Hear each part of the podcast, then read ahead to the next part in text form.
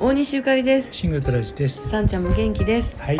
えーお盆を前にして、世の中またえらいことになってきました、うんうんもはや災害レベルで大雨の警戒とか、うんいろんなところで予報が出ていて、そうだね。関東関西えらいことですねそうだねう。んまあどうなるかうん。分かりませんけどとにかくもう気をつけないとしょうがないっていううん。感じですよね。まだ私らなんか割としっかりした建物の中にいてれるので、まだマシですけどね。うち実家なんかはもう木造であの雨漏りまではしないけどやっぱりなんか大雨とか来たらうん。ちょっと怖いかなって思ったりしてますけれど、皆さんもどうぞ気をつけていただいて、はい。そしてコロナウイルスも、うんえー今日ですか？全国で1万8,000人超えというこそとで、ね。うん。えー過去最多のあの感染者の方が出てしまい、なんかまだうん。人事って思ってる人いっぱいおると思うんです。コロナ慣れたよね。慣れ。てんのかな、うん。私らもそうですよね。なんかちょっと、うん。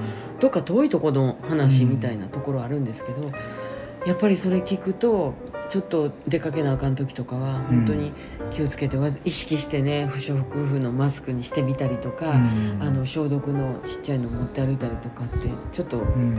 神経数過ぎるぐらいがいいのかな？緊急事態宣言のあれもあるからね。ちょっと慣れもありますけどもうもはや自分のことは自分で守るというような、んんそんな、えーご時世になってまいりました。はい。